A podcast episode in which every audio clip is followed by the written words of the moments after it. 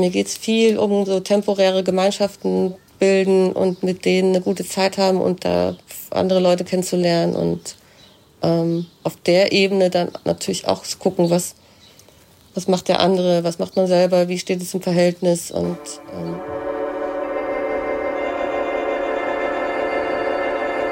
Multifon.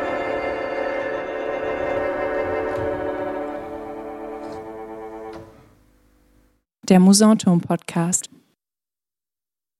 Hallo und herzlich willkommen zu einer neuen Folge Multifon. Heute sprechen wir über das Thema Versammeln, und zwar anlässlich eines neuen Formats, das im kürzlich eröffneten Sommerbau des Musanturms stattfinden wird. Ein Teil des Programms trägt den Titel Frankfurter Dionysien in Offenbach und die künstlerischen Arbeiten, die dort zu sehen sein werden, werden von vier sogenannten Bevölkerungsversammlungen gerahmt.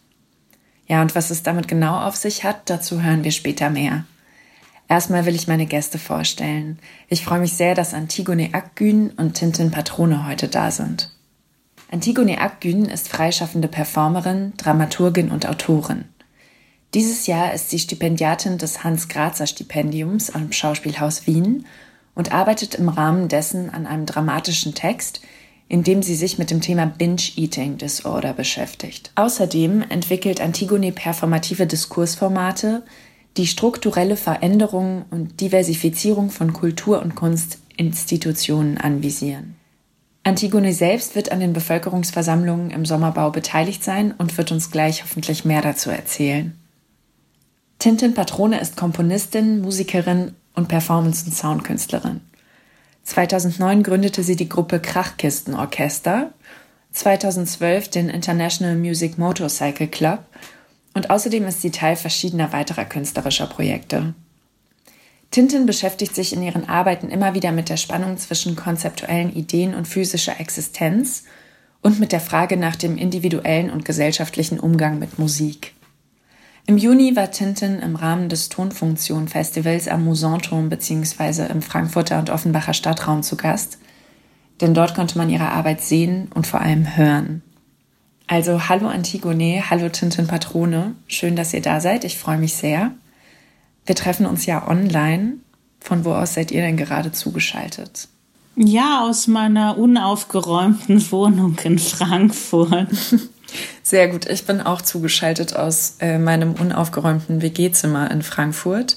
Und das auch nochmal als Hintergrund für den, ich sag mal flapsig DIY-Style dieses Podcasts, mit dem manche ZuhörerInnen vielleicht schon vertraut sind.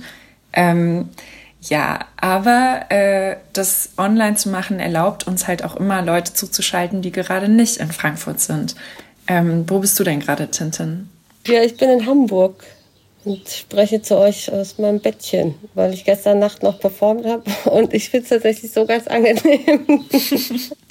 Sehr gut, das klingt sehr gemütlich.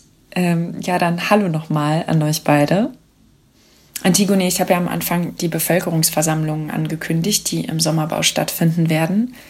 Vielleicht kannst du zu Beginn mal sagen, wie kann man sich das vorstellen? Was soll passieren und inwiefern bist du dort eingebunden? Ja, klar, gern. Ich versuche das äh, so verständlich wie möglich zu machen. Ähm, genau, also es wird diese Bevölkerungsversammlungen geben im Sommerbau quasi äh, zwischen Frankfurt und Offenbach ähm, soll in diesem Sommerbau ein performativ diskursiver Raum entstehen, ähm, in welchem sich die Bevölkerung dieser beiden Städte versammelt und mit ähm, ich sag mal, Personen, die gewisse Expertisen haben, zusammen an unterschiedlichen Themen äh, ja nachdenken, nachforschen, erforschen. Und ähm, es wird vier Editionen geben. Ähm, die erste Edition sozusagen findet bereits am 4. August statt, ab 18 Uhr.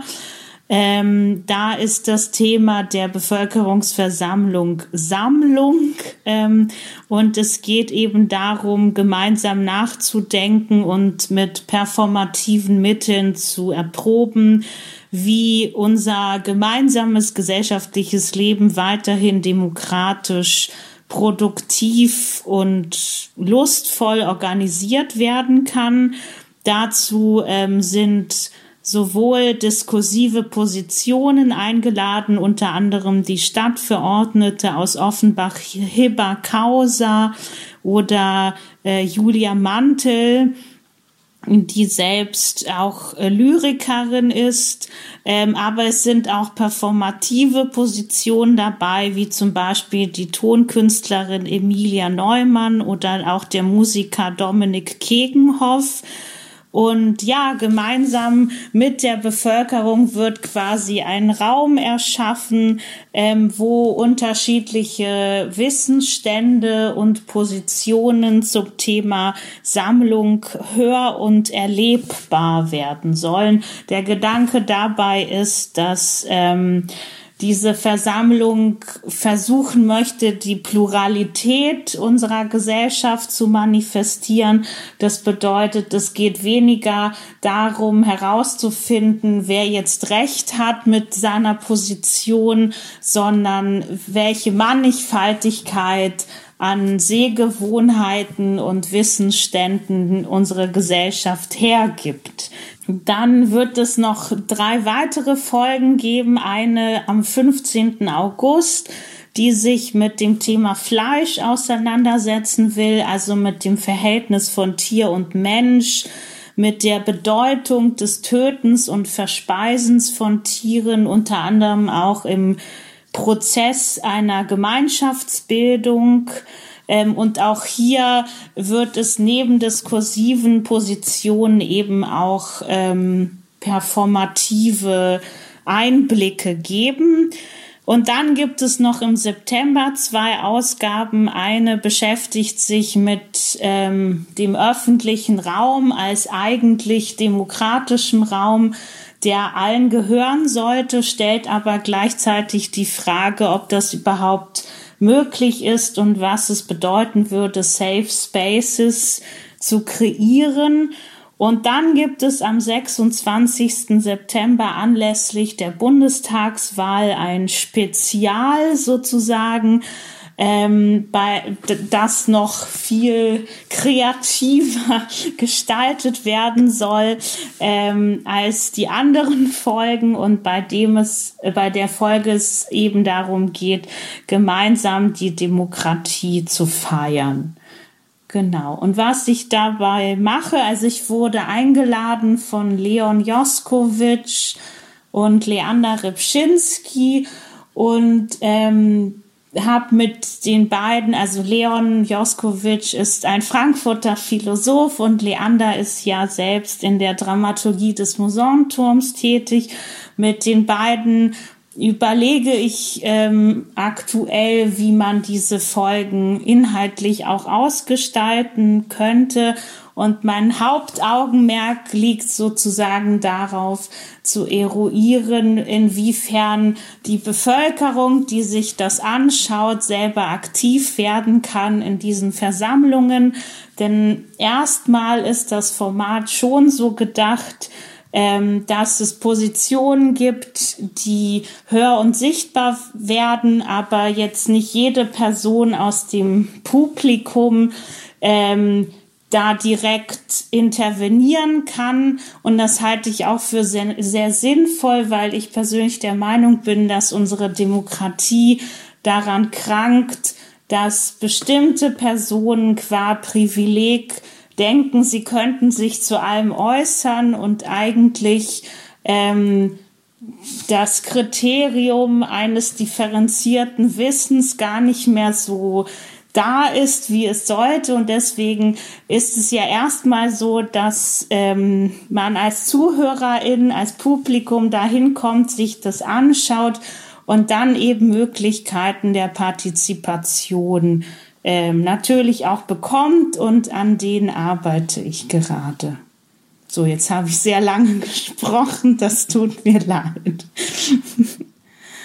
Ja, es klingt ja nach einem ganz schön ambitionierten äh, Programm. Eine Sache nochmal so zum Verständnis. Also habe ich das richtig verstanden? Man kommt dahin als ja ganz normal Zuschauerin in das in das ähm, in diesen Sommerbau und dann gibt es ExpertInnen auf der Bühne, die zu einem bestimmten Thema sprechen und das Thema wird am Ende geöffnet. Und ähm, ich kann mich selber beteiligen ähm, nicht unbedingt am Ende, also schon während ähm, der Veräußerung verschiedener Positionen gibt es Möglichkeiten, ähm, sich bemerkbar zu machen als Publikum, sei es durch ich sag mal, ich verrate mal was, sei es durch Papierflieger, die man reinwerfen kann, auf denen ähm, Kommentare stehen, die dann kreativ ähm, in etwas anderes transformiert werden. Wir arbeiten aber auch gerade an der Idee, dass die Leute, die sich das anschauen, zum Beispiel einen Brief an die Demokratie schreiben können, der danach ähm, auch entsprechend publiziert wird. Also es geht quasi um die Frage, ähm, wie kann trotz der limitierten Zeit von drei Stunden, die so eine Folge gehen wird, ähm, der die Einzelne trotzdem mit ihren Anliegen hörbar werden. Hm, du hast ja jetzt eben schon gesagt, dass es dir wichtig ist, darauf zu achten, wer da mit seinen oder äh, auch äh, in den Bevölkerungsversammlungen darauf zu reflektieren, wer wann mit den Anliegen äh, hörbar wird und ähm, welche verschiedenen ja, Hindernisse es sozusagen dabei gibt. Und als ich mir das im Format angeschaut habe, habe ich irgendwie so gedacht, ah, okay, also das Wort Bevölkerungsversammlung, was ja erstmal auch so ein bisschen sperriges äh, Wort ist. Ähm, mhm. Und das suggeriert aber irgendwie auch, dass, oder so dachte ich, dass ja, dass alle sich, also die Bevölkerung versammeln können und sollen. Und ähm, ja, dann stellt sich ja irgendwie so ein bisschen die Frage, wer ist die Bevölkerung? Also gerade auch in einer Gesellschaft, in der es ja ständig auch darum geht, wer alles angeblich nicht die Bevölkerung ist. Mhm. Ähm, und genau, und meine Frage an an die Bevölkerungsversammlung des Musanturms und jetzt vielleicht an dich, die hier so ein bisschen als, ähm, als Abgesandte heute auch spricht. Ähm, diese Bevölkerungsversammlungen finden ja an einem Ort statt, der immer auch ein Ort des Ausschlusses ist, nämlich im Rahmen des Programms einer Kulturinstitution, dem Musanturm. Und ähm, ja, ich habe mich so ein bisschen gefragt, wie ihr da bei der Vorbereitung vorgeht, wie ihr das mitdenkt ähm, genau, und oder konkret gefragt, ähm, wie werden vielleicht dann auch Leute dort versammelt werden, die nicht dem klassischen Musantum-Publikum entsprechen?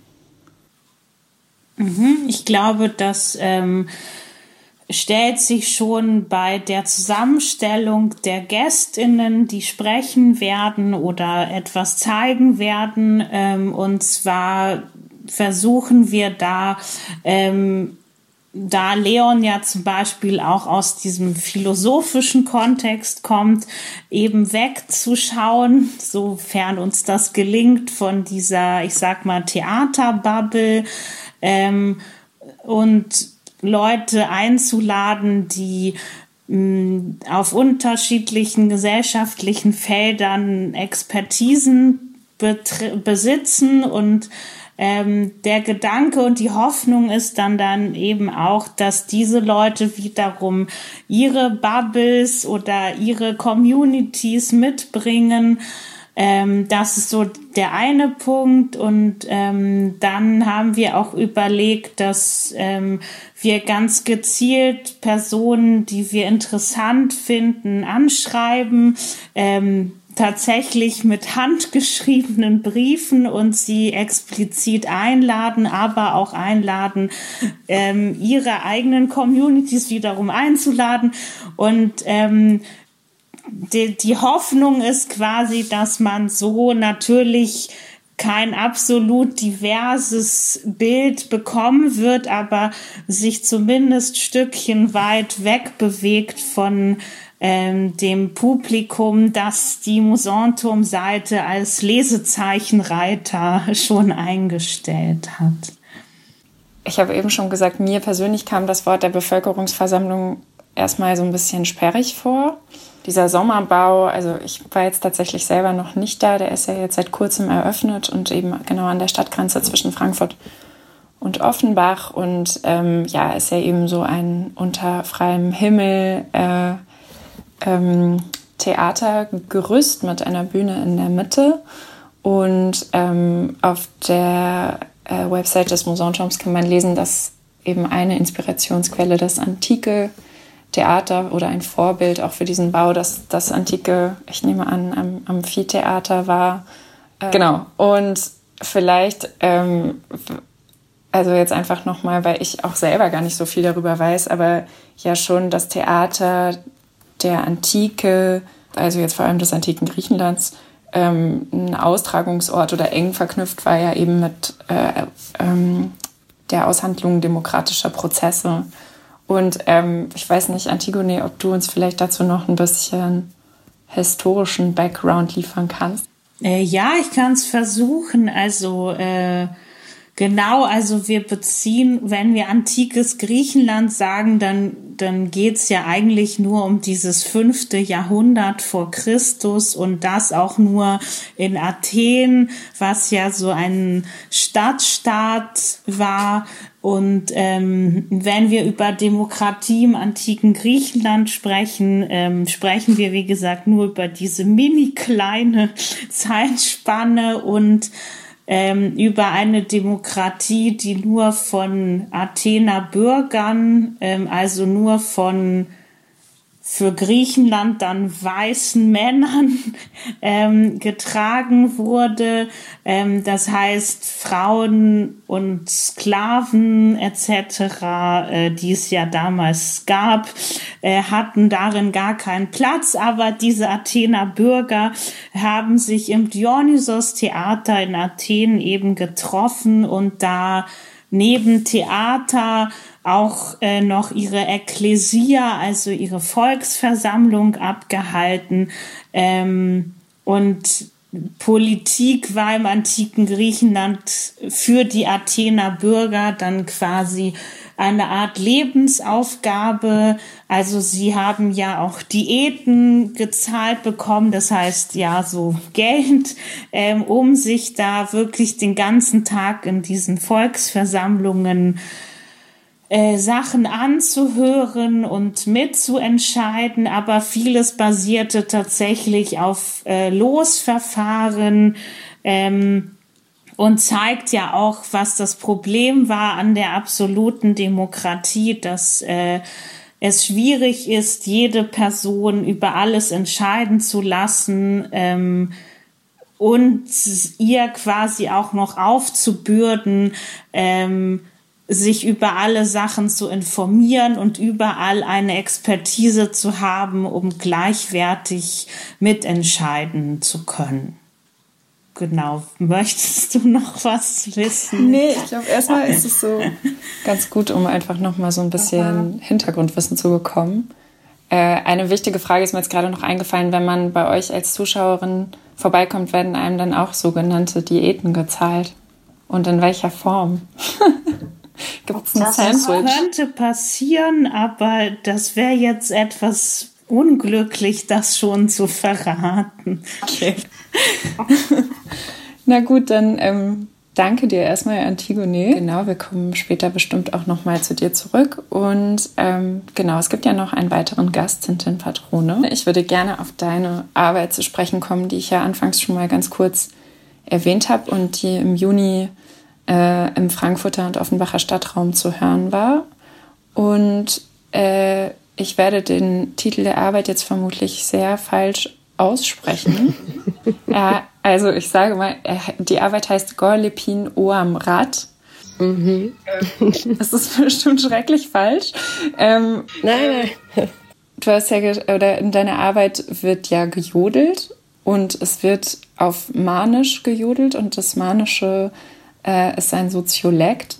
Und vielleicht kannst du es erstmal erklären, was hat es mit dem Titel auf sich und ähm, ist es überhaupt aus dem Manischen und was ist das Manische?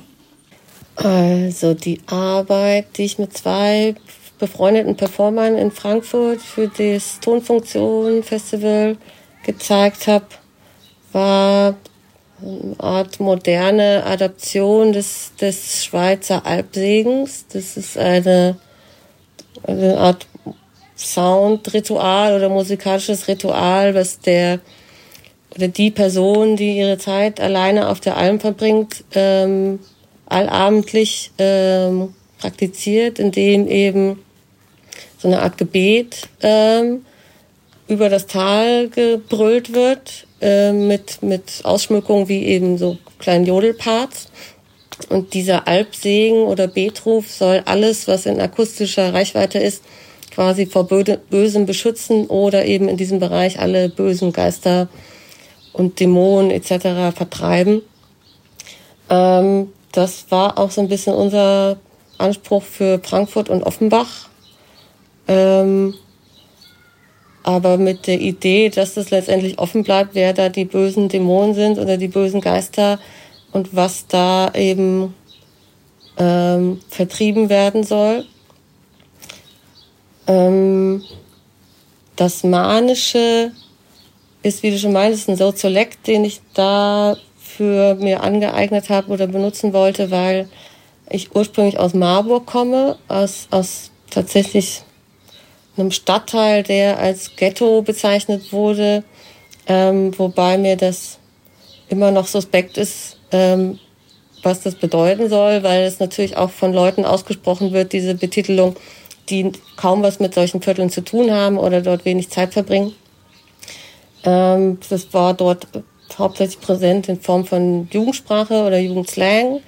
In Frankfurt ähm, wird das teilweise auch gesprochen in, in äh, ein oder zwei Vierteln und hat tatsächlich, glaube ich, den Ursprung oder so ein Fame bekommen aufgrund dessen, dass im, im, im deutschen Hip-Hop viel manische Begriffe benutzt wurden, wie eben Chabo und äh, Nablo, Chugge, Chunde, was auch immer. Dieser Soziolekt ähm, kommt eigentlich oder hat starke Einflüsse aus dem Jenischen, aus dem äh, äh, viele Sprachanteile kommen auch aus dem Sinti und Roma, ähm, äh, aus der Sprachkultur. Und eigentlich ist das keine, kein, keine Sprache, sondern eher etwas, was sich geformt hat aufgrund dessen, dass Leute, Menschen mit, mit einem ähnlichen Hintergrund, also die nicht fest ansässig waren an Orten, sich begegnet sind in bestimmten Teilen Europas und dort ihre Sprachen quasi miteinander vermengt haben, ähm, um ja tatsächlich auch so ein bisschen so eine Community zu festigen ähm, und aber auch um eine, ein, einen Wortschatz zu haben, der sie unterscheidet von anderen. Deswegen wird das Manische quasi auch als so eine Art Geheimsprache bezeichnet oder oft in Verbindung gebracht mit dem Rotwelsch. Und meine Intention, das zu benutzen, war, dass ich also unbedingt mal wieder äh, so ein bisschen länger mit Leuten, die das auch drauf haben, so labern wollte. Und aber auch um quasi ein so eine Verbindung zu dem Jodeln zu knüpfen, was überhaupt nichts mit Sprache oder eigentlich mit so, mit so Botschaften zu tun hat, was fälschlicherweise immer behauptet wird. Ähm, Jodeln an sich ist eigentlich nur ein Ausdruck von, also das, das, das von, von, von, von Existenz. Also man, man macht seine Stimme laut, gerade in einem Bereich oder in einem Umfeld, wo sonst kein Mensch ist, um sich seiner eigenen Existenz zu vergewissern. Das sind eigentlich nur Laute, die oder die Brust- und Kopfstimme wechselt immer hin und her. Dadurch kann man extrem weit äh, äh, die, die, die, die, die eigene Stimme rausballern in die Landschaft.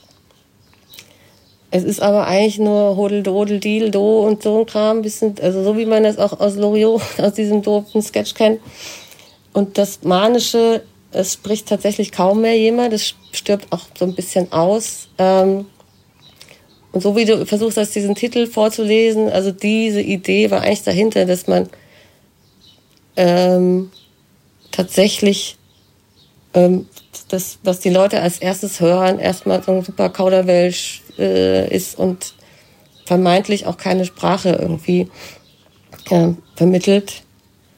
Die Erfahrung, die wir da dann gemacht haben während unserer Vorträge, waren super unterschiedlich, weil wir letztendlich nicht wirklich gut jodeln können. Das war auch nie unser Anspruch, weil es ging eigentlich darum, und das ist die Übersetzung des Titels, der bedeutet Gebrüll am Abend. Ähm, die Idee war tatsächlich so eine Art moderne Ghostbusters zu sein, die durch die Stadt rennen, an bestimmten Orten dann einfach laut anfangen zu brüllen und ähm, um böse Geister zu vertreiben, aber gleichzeitig um zu gucken, wie reagieren Menschen drauf, wenn man plötzlich im öffentlichen Raum seine Stimme er erhebt, ohne dass dabei eine direkte Aussage ähm, ähm, hörbar wird oder eben auch, äh, intendiert ist. Ja, cool. Ich war leider im Juni nicht in Frankfurt, deshalb konnte ich mir das nicht angucken. Aber ähm, ich habe gehört, es war auch gar nicht so einfach, euch zu finden, oder? Man konnte, ähm, es, ist es richtig so, dass man euch eher, wenn zufällig begegnet ist oder euch gehört hat und es jetzt nicht so Orte gab, wo man wusste, da seid ihr jetzt gerade? Genau, das war die, das war eigentlich mir am wichtigsten, dass, dass, dass es nicht so einen Eventcharakter gibt oder wie so, wie so ein Konzertvortrag ähm, darbieten, sondern dass das Publikum auf jeden Fall die Leute sind, die eh auf der Straße unterwegs sind und man uns einfach nur hört, wenn man zufällig äh, in der Nähe ist. Und wir haben, glaube ich, in Frankfurt und Offenbach jeweils vier oder fünf Orte abgelaufen, alle relativ hoch. Das war mein Wunsch, weil ich auch natürlich unbedingt mal von so einem bescheuerten Hochhaus runterjodeln wollte. ähm, aber diese Orte wurden nicht angekündigt. Also wir sind als Truppe dann immer irgendwie durch die Stadt und manchmal haben Leute auch mitgekriegt, wo wir sind und sind dann mit uns weitergezogen. Aber das sollte, also mir ging es tatsächlich mehr um diese Funktion, des, des, des, diese Geistervertreibung ähm, und ob das Leute hören oder nicht, war mir dann ähm, ganz recht, dass das dem Zufall überlassen wurde. Mhm. Und ich meine, machst du öfter Arbeiten im öffentlichen Raum? Oder was würdest du dann sagen, wenn du, weil du jetzt meintest, es ist fast dann nicht so wichtig, äh, nicht nur wer das dann zufällig hört, sondern ob das Leute hören? Also für wen machst du dann diese Arbeit? Mein erster Impuls ist meistens, ich mache etwas, worauf ich selber Bock habe und was Spaß macht und wollte diese Nummer jetzt auch nicht alleine machen, sondern mit zwei Leuten, denen ich dann, nachdem ich Jodelunterricht genommen habe in Berlin, diesen Jodelunterricht versucht habe, dann auch an die anderen beiden ähm, weiterzugeben oder das, was ich da gelernt habe, um als so ein kleines Team, also als so eine temporäre Jodelgruppe, Chor, was auch immer, dann zu arbeiten und mit denen das Experiment zu wagen, quasi als, als ähm, relativ kurzfristig äh, zusammengetrommelte Truppe dann da in den öffentlichen Raum zu gehen und sich quasi als Individuum auch da ähm, zu präsentieren. Ansonsten ist meine Arbeit, die ich im öffentlichen Raum mache, wenn man das so nennen kann. Also ich, ich, ich gehe jetzt nicht auf Marktplätze oder, oder okkupiere jetzt irgendwelche Plätze, wo ich denke, da muss, da, da ist das Publikum oder ich will den Leuten irgendwie, die draußen sind, zeigen, was Kunst ist oder ähnliches. Sondern das sind schon so Fun-Aktionen. Also so, das fängt an mit einfach laut Musik hören im Bus das ist so die kleinste Geste von öffentlichen Raum für sich nehmen. Bis hin zu dem, was ich jetzt mache, das ist wieder in so einem vermeintlichen Ghetto in Hamburg habe ich äh, eine Residency bekommen, die natürlich den Anspruch hatte, dass ein Künstler oder eine Künstlerin hierher kommt und den, den, Stadtbe den, den Stadtviertelbewohnern, den Locals irgendwie, weiß ich nicht, die Berührung zur Kunst leichter macht oder vielleicht auch irgendwelche Workshops gibt oder ähnliches, wo ich nicht so, also an diese Herangehensweise glaube ich halt nicht so hundertprozentig. Daher habe ich hier einen temporären Asia-Imbiss eröffnet, weil es in diesem Viertel keinen Asia-Imbiss gibt um so einen Mangel zu erfüllen, der ja Anspruch solcher Calls ist. Ähm, und dieser Asienbiss funktioniert aber eher so als Treffpunkt. Also die, die, Türen sind regelmäßig offen, die Leute können hier was essen. Es gibt aber auch Konzerte und Performances, die teilweise von den Locals mitgestaltet werden, wenn die spontan Bock haben oder eben Freunde, die ich einlade oder Leute, die konzeptmäßig zum Thema Essen oder Kochen arbeiten. Und das ist, also das entspricht schon sehr dem, was ich so im öffentlichen Raum mache, also temporäre Orte der Begegnung eigentlich schaffen. Und das aber sehr informell und ähm, ohne, ohne so eine, ähm, den Anspruch, dass das so eine Frontalpräsentation ähm, ähm, dann am Ende ist. Und gibt es den Imbiss jetzt gerade? Ja, jetzt bin ich liege ja im Bett, deswegen ist er gerade geschlossen. Ach so. Aber ja, also äh, wir machen eigentlich so mindestens zweimal im Monat äh, es gibt das Programm und ansonsten sitze ich da unten auch und koche und kommen hauptsächlich Kinder vorbei, aber oder Freunde eben und das ist tatsächlich das ist so ein offener Raum, wo der offen steht und eher für Gespräche gedacht ist als als dass ich da irgendwie groß was eigenes oder dass ich den Anspruch habe, ich könnte da was vermitteln, ähm, was was hier fehlt, sondern ich möchte genauso von den Leuten, die dann äh, sich trauen, diesen Raum zu betreten, eigentlich ähm, was mitnehmen.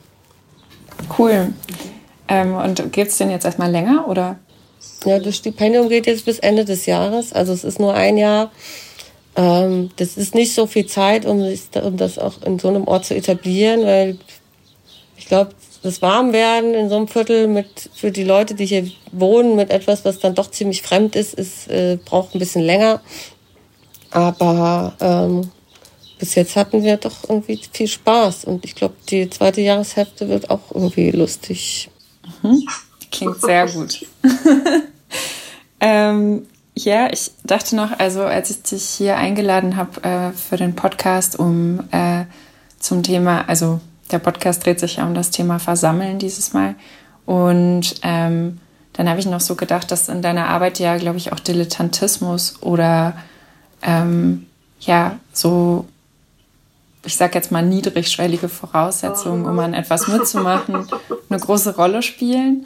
Und dann habe ich so, ähm, als ich mich vorbereitet habe auf das Gespräch, äh, beziehungsweise ein Freund hat mir auch mal von diesem Krachkisten-Orchestra äh, erzählt, dass du 2009 gegründet hast und da war es ja so, ähm, dass man eigentlich auch erstmal nichts können musste. Zumindest habe ich ähm, so einen Auftritt mir angeguckt äh, auf Video und da hast du irgendwie in so einem Interview, es war so eine Interviewsituation, glaube ich, weiß wahrscheinlich, was ich meine.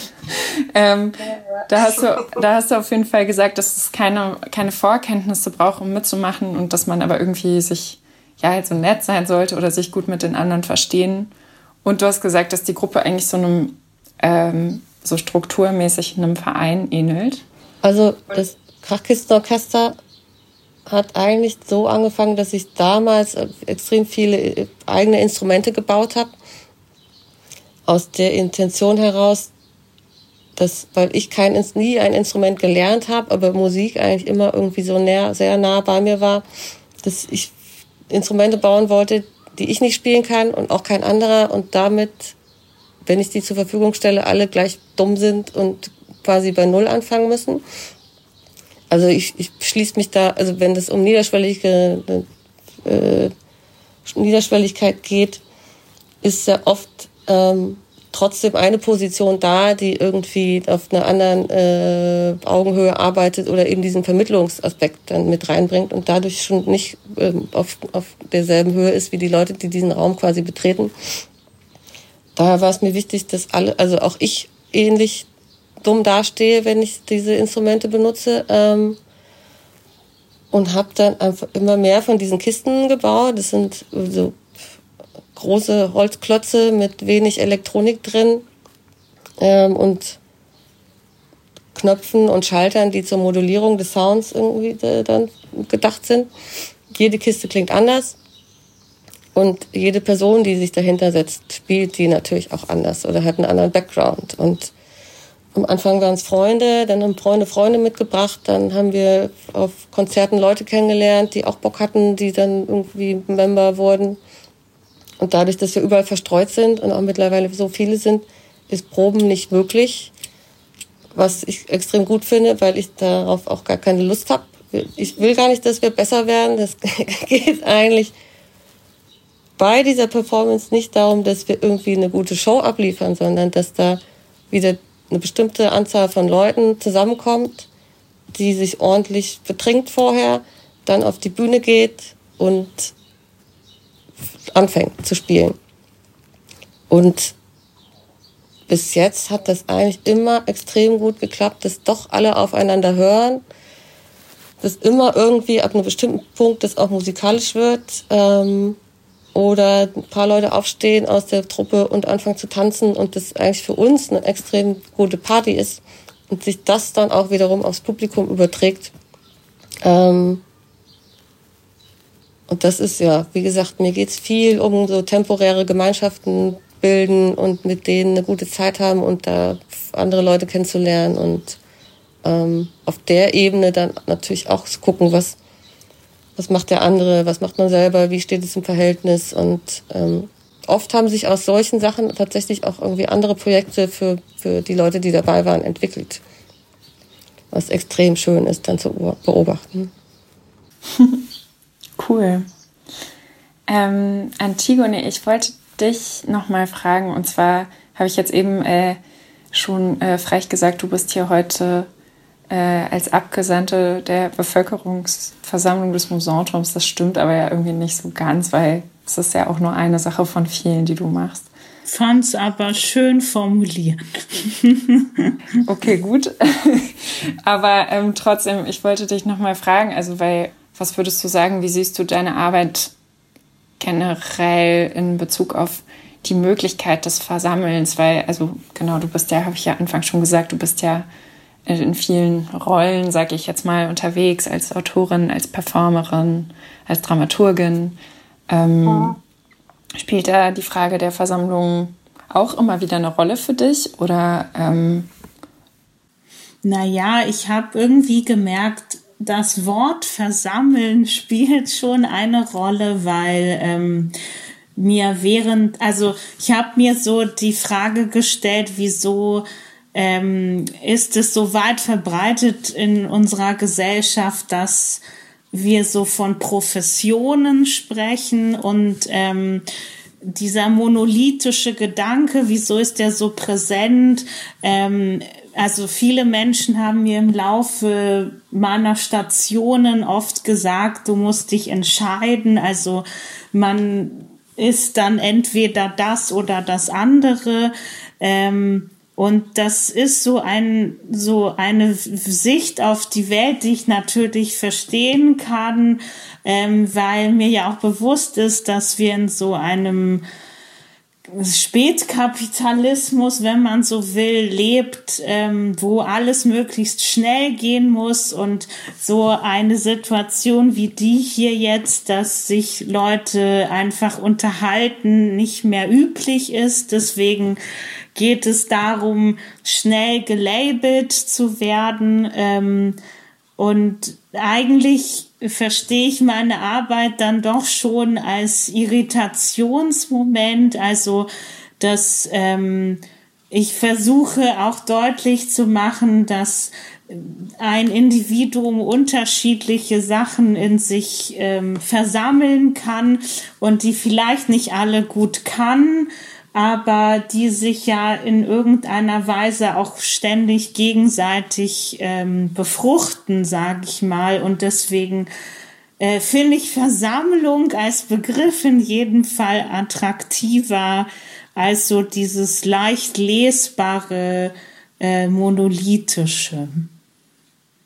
Äh, und ich verstehe natürlich, also ich, ich verstehe künstlerische Prozesse überhaupt ja auch als Versammlungsorte. Also idealerweise funktioniert das für mich dann so, dass ähm, ich zusammenkomme mit Menschen, die andere Erfahrungen gemacht haben ähm, und das Produkt sozusagen, was wir dann stagen, ist eigentlich nur ähm, etwas, worauf wir uns geeinigt haben, dass wir das als Konglomerat unserer Gedanken weitergeben möchten an eine andere Versammlung, nämlich an die Versammlung des Publikums mit uns. Und ähm, natürlich ist das so ein Zustand, der ab, unabhängig davon, äh, ob man jetzt frei oder an Institution arbeitet, natürlich nicht immer erreicht werden kann oder selten erreicht werden kann, aber zumindest ist das so ein ja, Idealmotiv, an das ich denke, wenn ich Versammlung höre.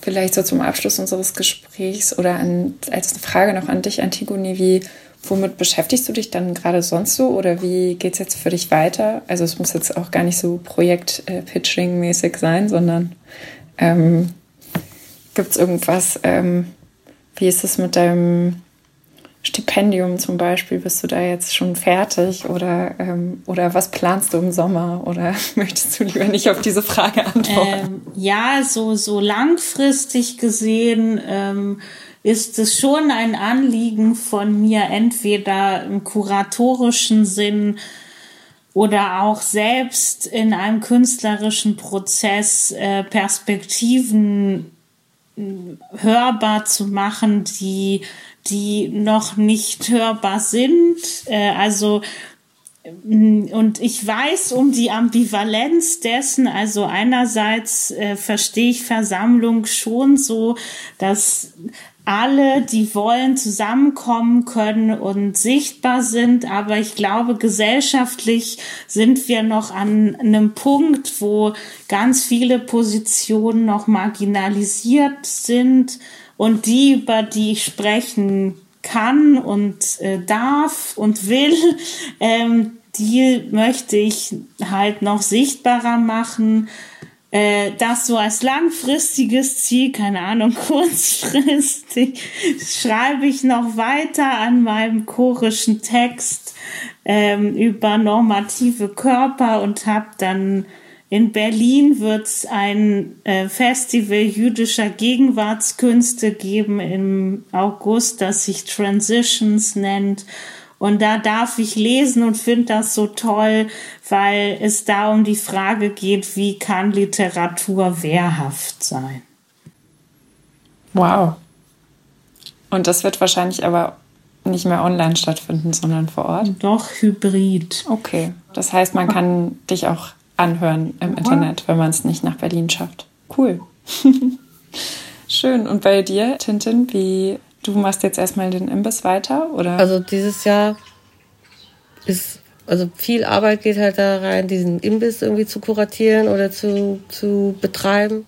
Das Projekt, also der Imbiss heißt Deutsches Reis und dieses, diesen Titel oder dieses Projekt will ich auch, nachdem dieser Ort dann hier vielleicht nicht mehr irgendwie dann vorhanden ist, für mich äh, trotzdem fortführen und gucken, ob man das in Form von vielleicht einer Veranstaltungsreihe macht, die irgendwo unterschiedlich stattfindet oder ob man einen anderen Ort findet, wo das deutsche Reis eben passieren kann, ähm, damit es weiter irgendwie so ein Moment oder eine Geschichte bleibt, wo, wo Leute zusammenkommen können. Das ist so ein bisschen längerfristig. Ähm, das Konzept oder die Idee, die, die Idee aus dem entsteht, was ich gerade mache. Ansonsten mache ich auch gerade äh, ein neues Tape, weil ich ja auch als Musikerin unterwegs bin. In Hamburg ist gerade so ein crazy Kultursommer am Laufen, wo weiß ich, gefühlt jeder Künstler jeden Tag irgendwie was, was irgendwas präsentiert. Das ist äh, ganz witzig, bis seltsam auch. Da bin ich auch, auch Teil mit noch meiner Jodelshow. Ähm, und ja, es geht tatsächlich ja jetzt wieder auch richtig los mit Auftritten und so. Kann ich mich nicht beklagen, gerade, dass ich nichts zu tun hätte. okay, cool. Ähm, ja, ich würde sagen, äh, das war es vielleicht jetzt erstmal hier mit unserem Gespräch. Äh, voll schön, dass ihr euch die Zeit genommen habt. Und ähm, genau, danke fürs Zuhören. Und bis bald, Antigone Akgün und Tintin Patrone. Ciao. Tschüss. Tschüss. Produziert wird dieser Podcast im Auftrag des Künstlerhaus Musanturm von Leander Rybczynski und mir, Eva Königshofen.